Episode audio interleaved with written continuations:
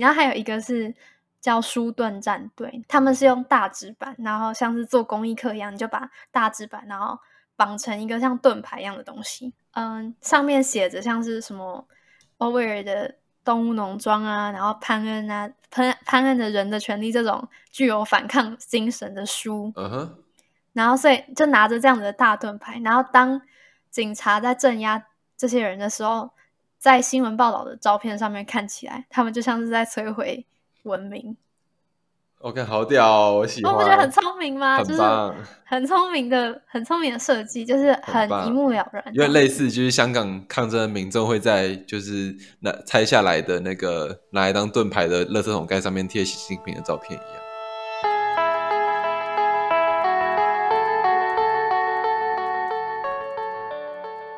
嗨，欢迎来到 B N D Lab，我是主持人 Kathleen。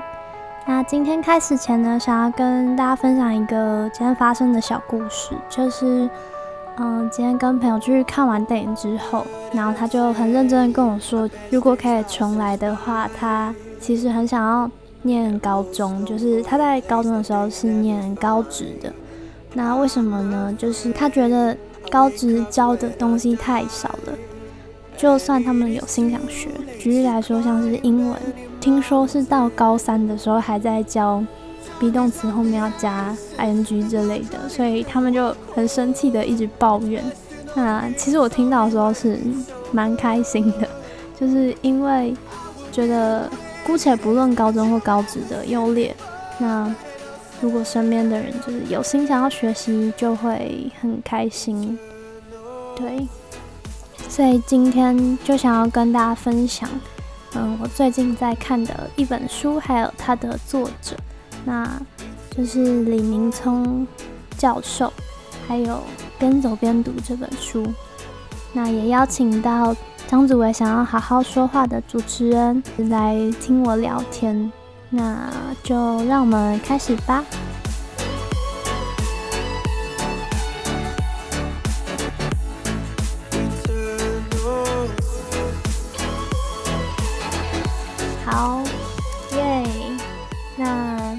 就今天有一个来宾，就又是祖维。Hello，大家好。耶，然后就是现在是在线上录音。那因为刚刚我们闲聊了一阵子，就是他在他的那边二十二集讨论到关于友谊这件事情，然后我听了之后很生气，所以就直接打电话给他，然后我们就又在讨论了一集关于友谊这件事情。那如果大家有兴趣的话，就可以去他那边听。没有很伤心的部分，其实是因为居然是有人，居然梅亚是因为生气打给我，而不是因为就觉得我很有趣打给我，这是这是近期最难过事情之一。有人是因为你很有趣的打给你吗？没有啦，够 没有，没有啊，就是也是嗯，引起别人的生气就是有趣的一部分啊。自然，能让人搞到很生气也是不容易。也也不会让很生气啊，就只是观点不同而已。但我最后还是没办法说服你。好，没有关系。大家，大家如果想听，就是呃 c a t h e r i n e 的挣扎挣扎画面的话，可以到我的 Podcast 听。好啦，但是因为我我今天要讨论的东西也非常不设计，那跟你聊完之后，我就想说没关系，反正我不是最怪的人，所以可以讲一下。就是我想要跟大家分享。就是我近期很喜欢的作家之一，就是李明聪，你有听过吗？有啊，他之前有来我们学校 B 站的演讲，是跟九 N 八八对谈。哦，真的假的？太酷了吧！没有错，那场大排长龙，我自己没听到。好扯哦。对，好好，那还是你们下次如果有什么展览，就是请通知我。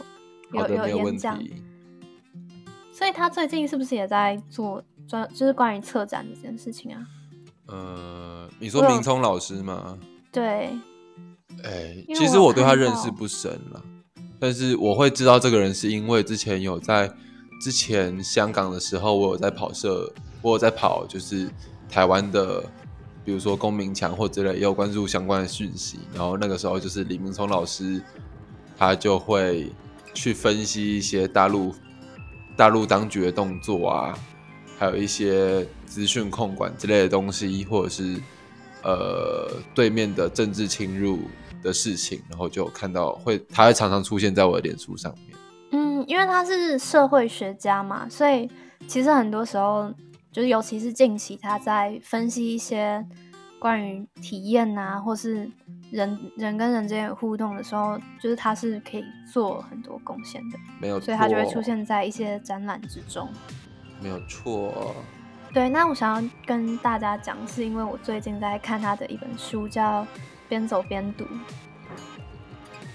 那好，反正我先讲一下我为什么会认识他好了，然后也跟他跟大家分享一下，嗯，他讲过一句我非常喜欢的话，就是。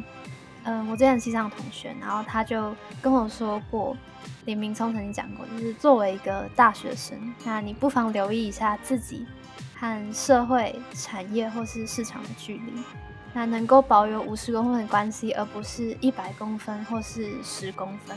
就是一百公分对我们来说好像太遥远了，就是你会把自己关在象牙塔里面，然后不在意嗯趋势的变迁啊，或是公共议题。但是十公分又太近，你只是。嗯，很乖巧听话的实习生而已，然后没有任何的反思空间，所以就是要练习出一个一种嗯入乎其内，然后出乎其外的态度，然后跟这个社会保持一个很微妙的距离，那就是可以同时退一步去审视自己，然后也关照全局。那反正就是听完这句话之后，我就想说，天呐，这个人也太有哲理了吧，就是讲话好有道理哦。所以就开始关注他，感觉是那种，就是大隐于，呃，小隐于山林，小隐小隐于山林，大隐于市的感觉。嗯，有有点有点像。那你有看过他的照片吗？其实他本人长得非常的可爱。我知道他很可爱，他是爆炸头哎。对我第一次看到，所以我想说，天哪，就是嗯，可以看出他非常反叛吧，就是。很不走一般的教授的那种风格。你知道为什么我们学校要找他跟九零八八对谈吗？是因为他们头发一样。对，因为是爆炸头对谈。真的假的？但是那个时候九零八八把头发理平了，就是他把头发烫直了，所以就不是，又不是爆炸头对谈了。Fuck，大师课。反正就是他就是一个很可爱的人。对，他是他他很有趣，很。而且你知道他就是他现在他之前是台大的社会学系的教授嘛？嗯，那他其实有说过他梦想是当计程车司机，以前的梦想。好快乐，为什么？因为嗯，计程车司机他是你早上可以跟他的乘客聊天啊，然后观察一些社会上发生的事情，然后晚上他就可以回去写作，就是这样子就有同时运用到。身为劳力的那个，就是你可以同时身为劳力者，也可以是身为劳心者，就是你的工作好像就是取得了一个完美的平衡。那像计程车司机这件事情，对于社会学家来讲也是非常好的职业，因为你可以观察到很多不一样的人嘛。然后你开在公路上面，那你就可以开在路上，然后你就可以一直看这个社会在发生什么事情，就不觉得哎，好适合社会学家的一个职业。所以你知道为什么会在深夜加油站遇到苏格拉底吗？因为他在开计程车啊。真的？没有啦，就是苏格拉底感觉有，就是他感觉也是会想要开计程车，会会做这种事情的人。因为他在开计程车啦。没有，不对，不对，不是因为他在开计程车，是因为他知道计程车司机都会去加油站，所以他当加油站店员，他可以从计程车司机那边获取情报。OK，深夜加油站遇见苏格拉底，比社会观察家更上一级的是什么？哲学家。哦，没有，开玩笑的，开玩笑的。就是好，你你真的是很哲学耶！不要当真，不要当真。我觉得很有趣。他其实也可以，他其实也可以去当社那个，也可以当当加油站的店员，这样不错哎。对啊，这样这样子也也是也是构成就是社会观察这件事情。好了，我决定下礼拜要去，就是面试加油站店员，要不要来？我不要，我不要，先先不要，谢谢。太强了，观众会觉得这边很干吗？不会啊，这他会觉得很怪的，就不去听我的 podcast。他会想说，为什么 Kathleen 要邀一个奇怪来宾？好，那就是我这边其实接下来要讲的是，就是我看这本书，你有你有去过那个吗？不只是图书馆，没有。就是他那天我就收到了一个，我去那边，然后他入场门票就是李明聪的书单。哦，战报哎，很酷哎，就是因为它很像是它的设计很酷，就是他们让一些，我记得有李明聪，然后好像啊，我知道他们让一些，他们让一些那个让一些有名的人哦来写自己的，好像是借书单还之类的东西。对对对对对，很酷，就是设计的很像是以前的那种旧的旧时代的借书单。嗯。就是上面有什么生命不能承受之轻啊？有我有看到那个发浪有发，对啊，共产党宣言超好赞哦。对啊，我就是珍藏来珍藏。然后，嗯，你说，对啊，他在澡堂那边就有放他的书，就是我那时候有看过他，他有一本就是叫物理学，然后那一本是关于他对于物品的一些观察。那身为公社人，真的就会非常心动。就是我看他的散文，就是。文字之优美，这样子。对，然后第二本是边走边读，然后这比较像是他的日常跟一些就是他心灵上，他跟人之间相处后产生的一些心得。了解。嗯。然后其中有一张我也有分享在 Instagram 上面，就是我之前突然暴走，然后发了一大堆。反抗的物到物的反抗，不知道大家有没有注意过？就是在精选动态现在还有。我要看。对，你可以点进去，在那个什么设计小知识里面。这种算设计小知识吗？算算算是吧，因为它，嗯，就是这个先讲一下它这个背景，就是为什么会有嗯他们整理出的这些东西，就是在二零一四年太阳花学运之后，然后还有。就是英国的 V&A 博物馆就办了一个叫做“不服从”的抗命物件展。哦，对，然后他展出的东西就是一些，嗯，我们在做抗争的时候，人人在做抗争的时候，然后他们，嗯，应应变当时的一些情况，然后去，嗯，设计出的一些算是产品嘛，对，算是产品。然后，那这其其实就跟他们 V&A。就是这个博物馆的创馆理念很像，因为他们的创馆理念就是希望可以把艺术跟设计献给所有人。所以当嗯嗯这些人就是不不只是设计专业者，然后他们在遇到有限的啊不足的资源的时候，然后开始动手做设计。我问你，就跳嗯，设计的目的是什么？设计的目的吗？对啊，嗯。就是我觉得可以很简单的，可以以公社的角度很简单讲说，设计的目的就是解决问题，对吗？设计设计的目的是解决问题吗？嗯。那一般人没有办法使用设计解决问题，这是不是一种问题呀？一般人，可是有时候我觉得是有可能是，就是怎么讲？他们会尝试，有些人会尝试解决问题，但是有些人不会。所以，是不是没有办法被普通人或者是广泛大众使用的设计，它就不是好的设计？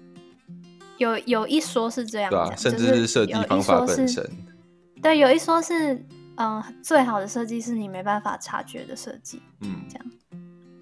它还因为它已经，嗯，对，它已经方便到让你没办法察觉了，这样。对啊。他太骄傲了，现现在设计太骄傲了。嗯，可能是发展到一个极致，然后必然的结果。对啊。但是其实也不会说，也不能说现在设计太骄傲，因为现在设计还是有慢慢的回到以人为本，不是吗？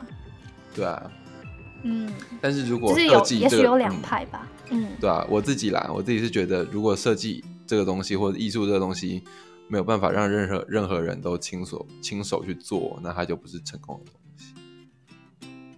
嗯嗯，那太太深了，太深了。不啊，这是不是不符合节目调性呢？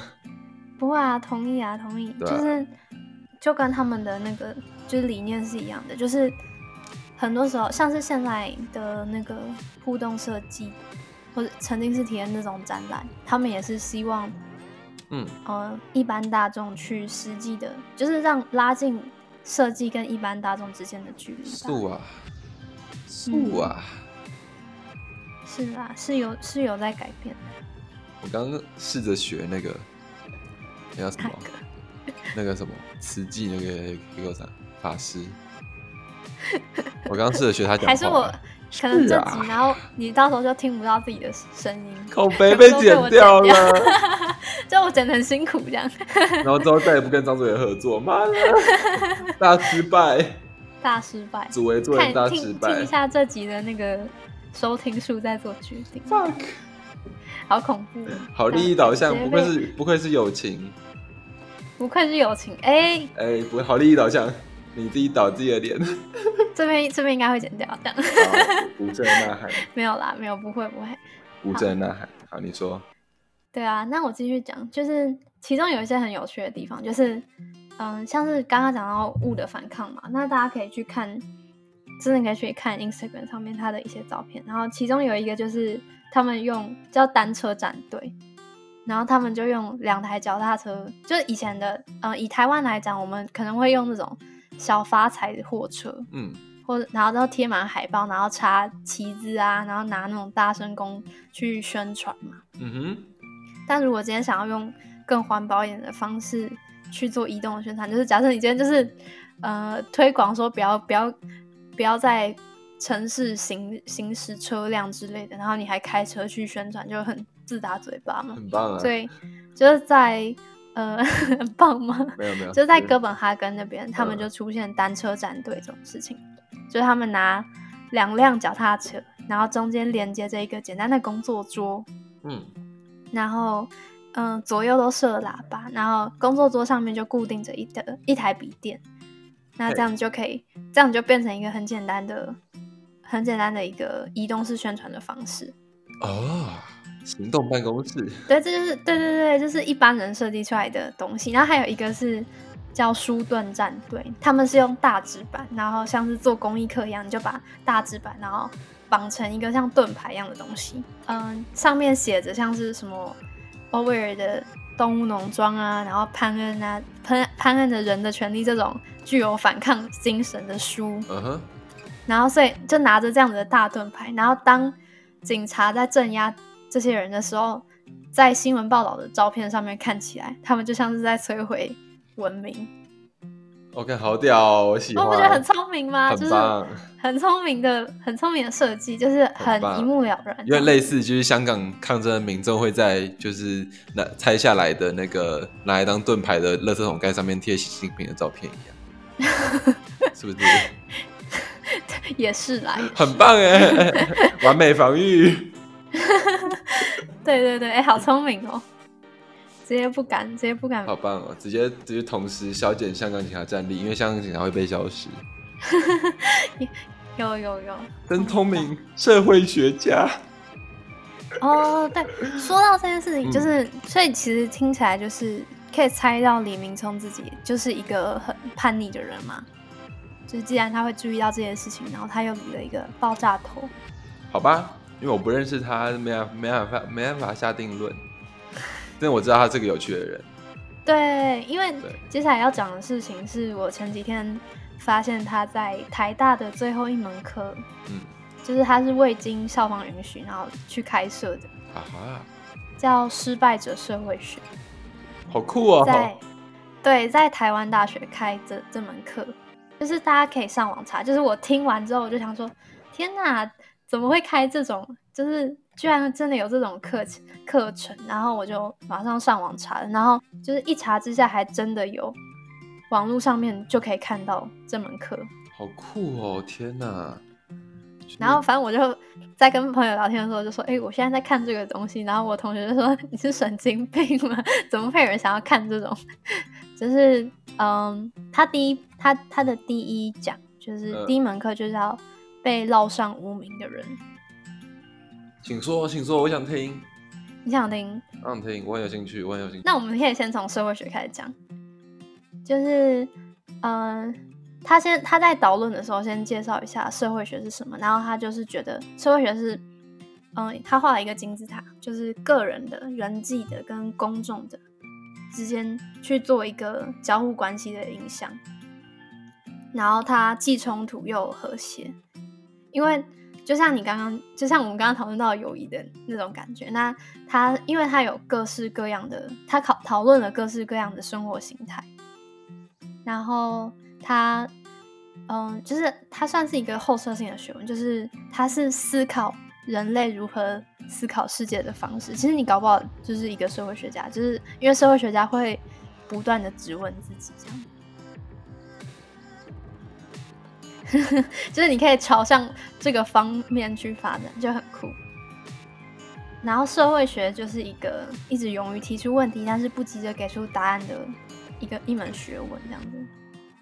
那为什么失败的经验很少被讨论？就是因为我们总是一直汲汲营营于生活，然后很少有机会停下来去回溯过去的经历嘛。然后尤其是回溯失败的经历，就是你不会想说。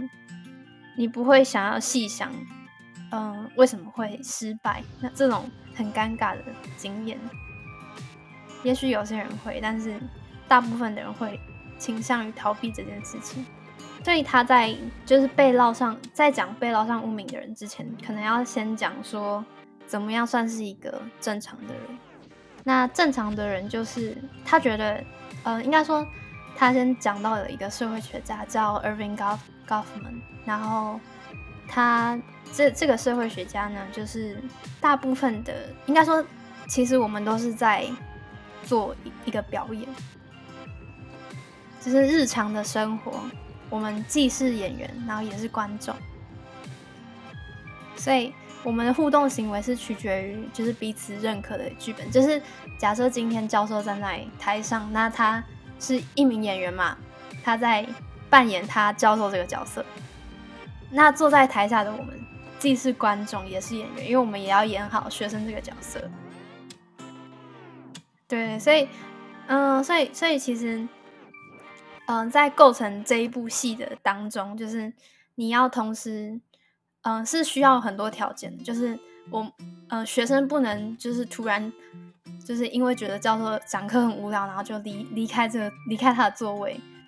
那外面的人也不能，嗯，就是突然在外面大吼大叫，或是冲进教室。所以，然后教助教也要做好他自己的角色。所以，这这一部戏其实是很多人去拼凑出来，去演好自己的角色而产生的。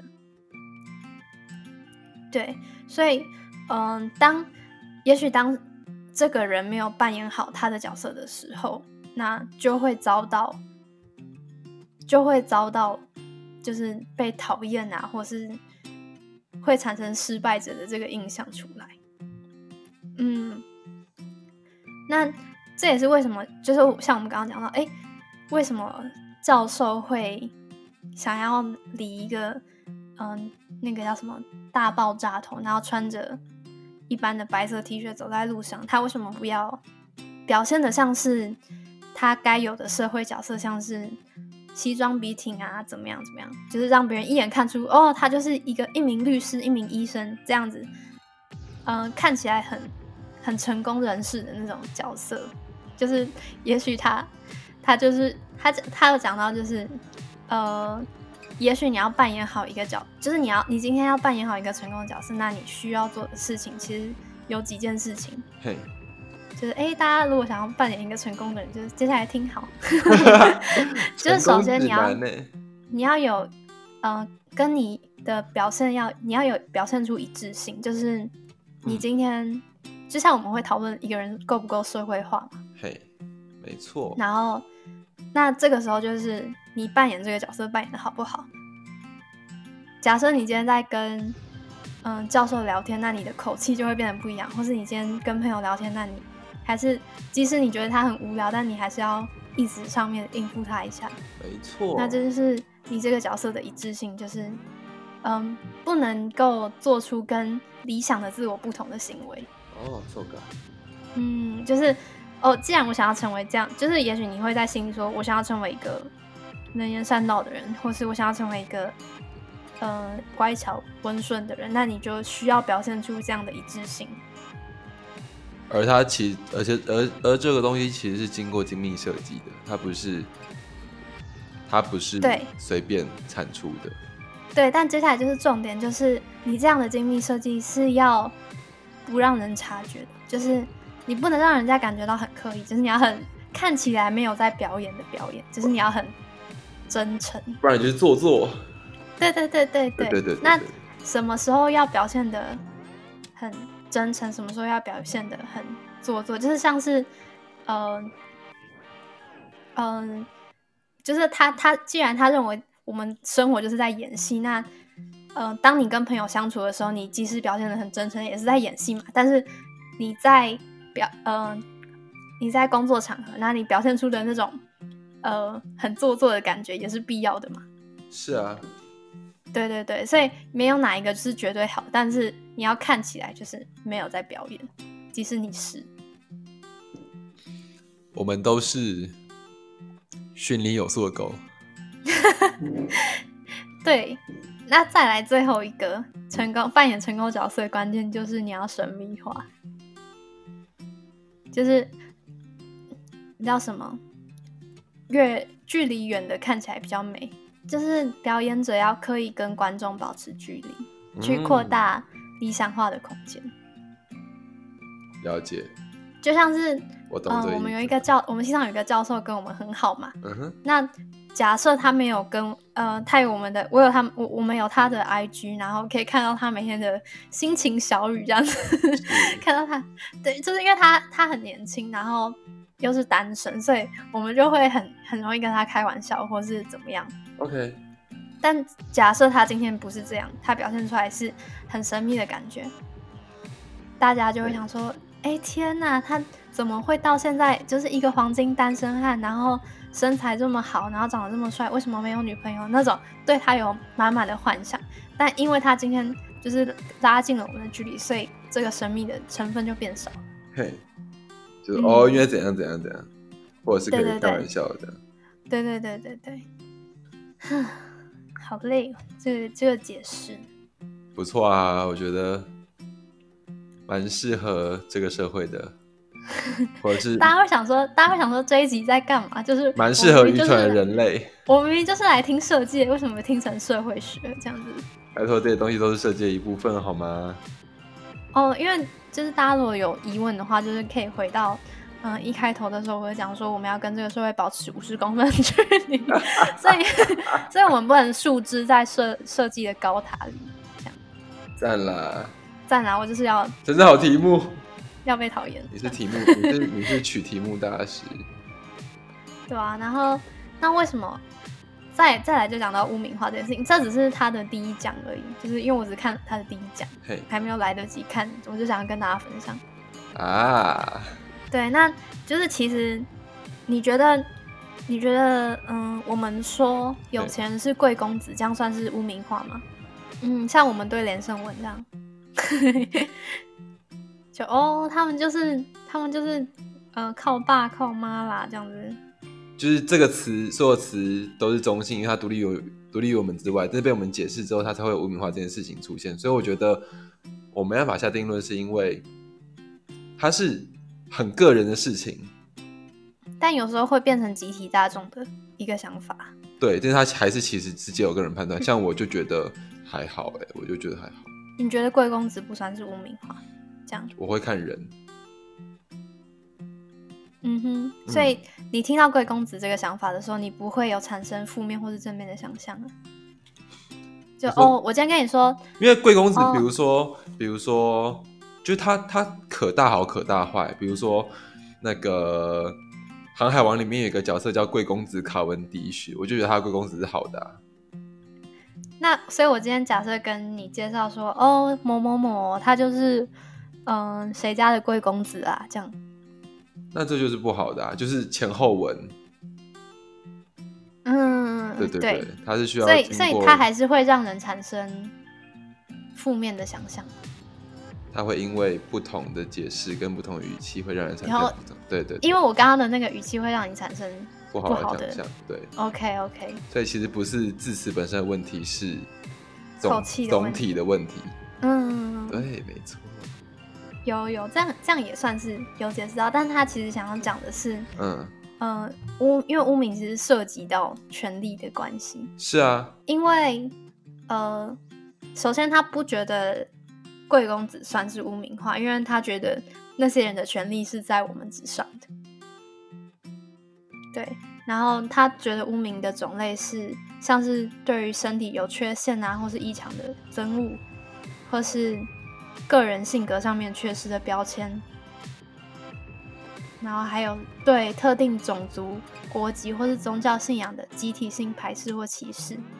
那为什么会想要污名化别人呢？其实做这件事情的人会有是有很强的不安全感，就是很像在玩大风吹，你知道吗？就是你一定要去排挤某些人，就是跟跟我们在国小、国中时期经历到的一些事、一些。那个很像，就是说，哎，他就是不好的人这样子。嗯，对。你要设法污名化某些人，来让别人认为你是正常的。对，因为没有比较，没有伤害。嗯。对，这有比较才有好。对他就是设法让自己看起来是正常人，但是其实这个污名化是可以被颠覆的。没错。就是像是，嗯，最近很最最最常见的一个举例就是。同同性恋这件事情吗？嗯，当过在过去异性恋的人会污名同性恋的人，可能是主要是因为他们对于他们的不熟悉，他们对于这不同熟悉的事物感到恐惧。那其实有些人是知道了解同性恋这件事情的，但是他们要假装他们不知道，或是假或是假装他们也对保护自己是。嗯，但是当知道同性恋是什么的人越来越多，当知情的人越来越多的时候，嗯哼，这个关系就被颠覆了，变成嗯，讨厌同性恋的人才是才是奇怪的人，变成我们拿讨厌同性恋的人来确立自己正确的地位。嗯，也是也也是可以这样说，对对，所以反正。他结语是这样啦，就是每一个身份的转换都不代表着失败，而是影响更多的可能性。嗯，对，反正这就是关于污名这件事情。如果大家对于失败者社会学有兴趣，可以上网查一下。我不知道大家会不会有兴趣，还是大家就听到这边就是哦关掉睡着。我觉得会蛮有兴趣的。对，该只有你吧？不一定。希望希望我的听众也有兴趣。希望大家都有兴趣。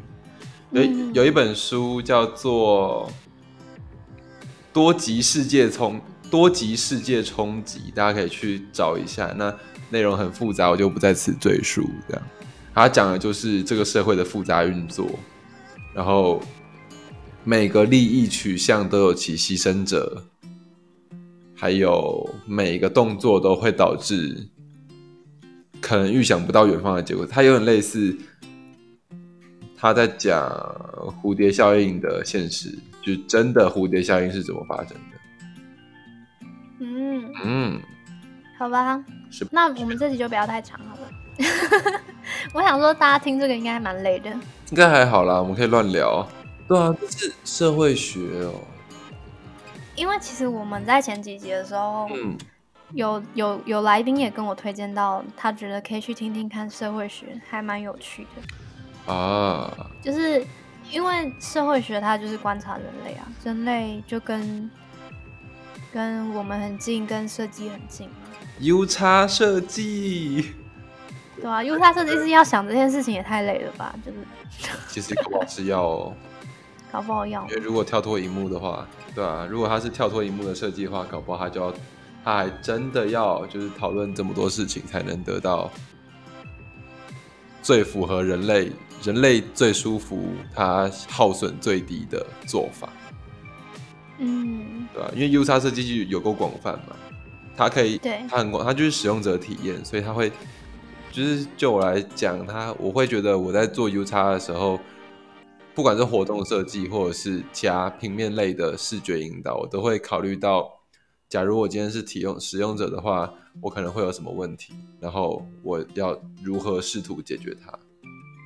嗯，哎，这边我想到李明聪有一次在某个演讲的时候，他就说，设计就是让困难的事物变得简单，让简单的事物变得有深度，然后让有深度的事物变有趣。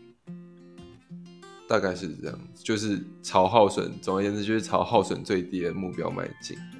然后还有还有，我就是记录了很多话，因为我超喜欢他讲的话，就是他在《Cheers》杂志上面就有给大学生一段话，就是他觉得进入大学之后最重要的第一课就是学习成为各方面都独立的人。哦，干这真的超难的。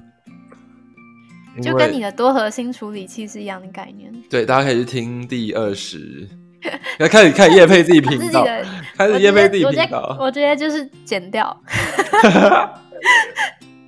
好啦，没有没有，可以去听，他很酷。第二十集，第二十集，没有，因为嗯，我们就是不断的从鸟笼里面冒出来，然后摸到新的鸟笼。为什么用鸟笼？或者是笼子，或者是。对啊，笼子，不然我说什么薄膜吗？OK，就是我们都是知道了，但有些人也许就就终极终其一生都不会知道薄膜存在，或者是终其一生都不不会知道边界存在，因为他在边界里面过得很好啊，他干嘛知他干嘛需要知道边界存在？但总会有些人试图去触摸边界。然后抠抠抠抠抠，把那个边界抠破之后，冲出去就又撞到另外一堵墙。那那些人可能就是正在听 podcast 的你们，或者是正在追逐梦想的各位。但有些人，但是有些人撞痛了，撞奔跑跑着跑着撞到墙，撞很多次，他头很痛，他头流血，他停下来。那他可能，他可能就在大家都停下来那边停下来，但是总会有人，就算他头盖骨破掉，他还是会用破掉的尖角去冲撞那个薄膜，最后帮大家开一条全新的路。嗯，这就是社会学吧？不知道哎，我不知道社会学是什么。所以，然后他给大家的建议啊。就是看清楚你所做的每件事情，就是就算有一阵子什么都不做，像是掉入黑洞般的状态，然后在大学，不管不管是大学还是宇宙运转中，都各自有它的意义。然后，就算你只是在咖啡店打工，或是认真的谈恋爱，或是被同学就是笑说你修了一门废课，然后读着闲书，或是玩着自己感兴趣的事物，或是进行有热情的创作之类的。你都要理直气壮的相信自己，说我正在学习新知，然后练习独立，过好生活，找寻安身立命的坐标。然后最后一句超级超级触动我心，就是你才是自己的舰长，然后旅程才将要展开。嗯，起鸡皮疙瘩哎。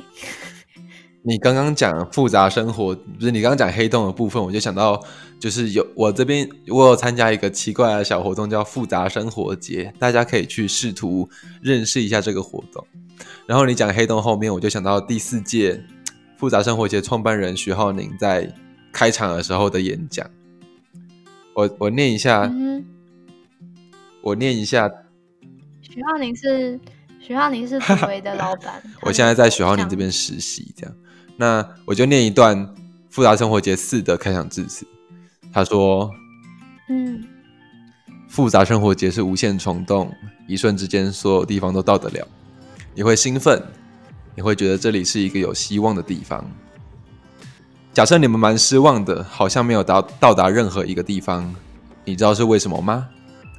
因为你没有把手伸到黑洞后面，什么东西都看不到，什么东西都摸不到。”今天你要离开自己的星球，像是所有星际穿越电影，要穿越到黑洞之后读取关键数据。我们就好像老漫画《钢之炼金术师》一样，如果你没有把手穿过真理之门，没有要牺牲的东西，告诉我，你要怎么拿回来呢？大概就是这个意思。所以把手穿过黑洞吧，把手穿过那个不断吸取东西、令人敬畏的黑洞，让它被咬掉，然后变得更好。会不会太沉重？但是我真的好喜欢这段话哦，就是每次每次有人拿虫洞来比喻，每次有人拿虫洞来比喻，呃，社呃人生或者是梦想，我都会就是有人拿黑洞来比喻社会、社会人生或者梦想或任何事情，我都会想到这一句话。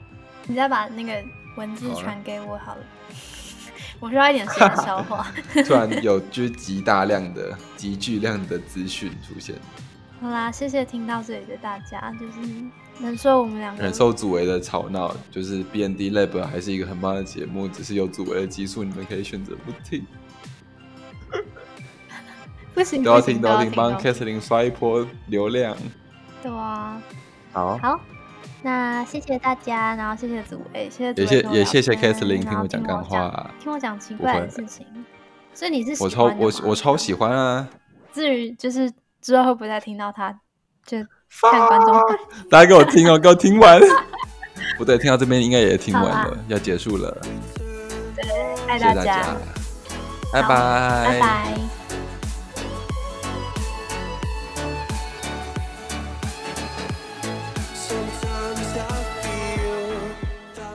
好，那其实今天聊的东西就是跟设计好像。有一点远，但是没关系，就希望你们喜欢。那我们从李明聪教授的一些小绅士聊到反抗的物跟物的反抗，然后最后再聊到他在台大的最后一门课，就是失败者社会学。那如果你对于今天的内容有兴趣，都可以上网查查看，或是在 Instagram 上面搜寻。B N D 底线 L A B，找到我们的粉砖，然后跟我讲你的心得。对，那就谢谢你今天的聆听，我是主持人 Kathleen，我们下周见。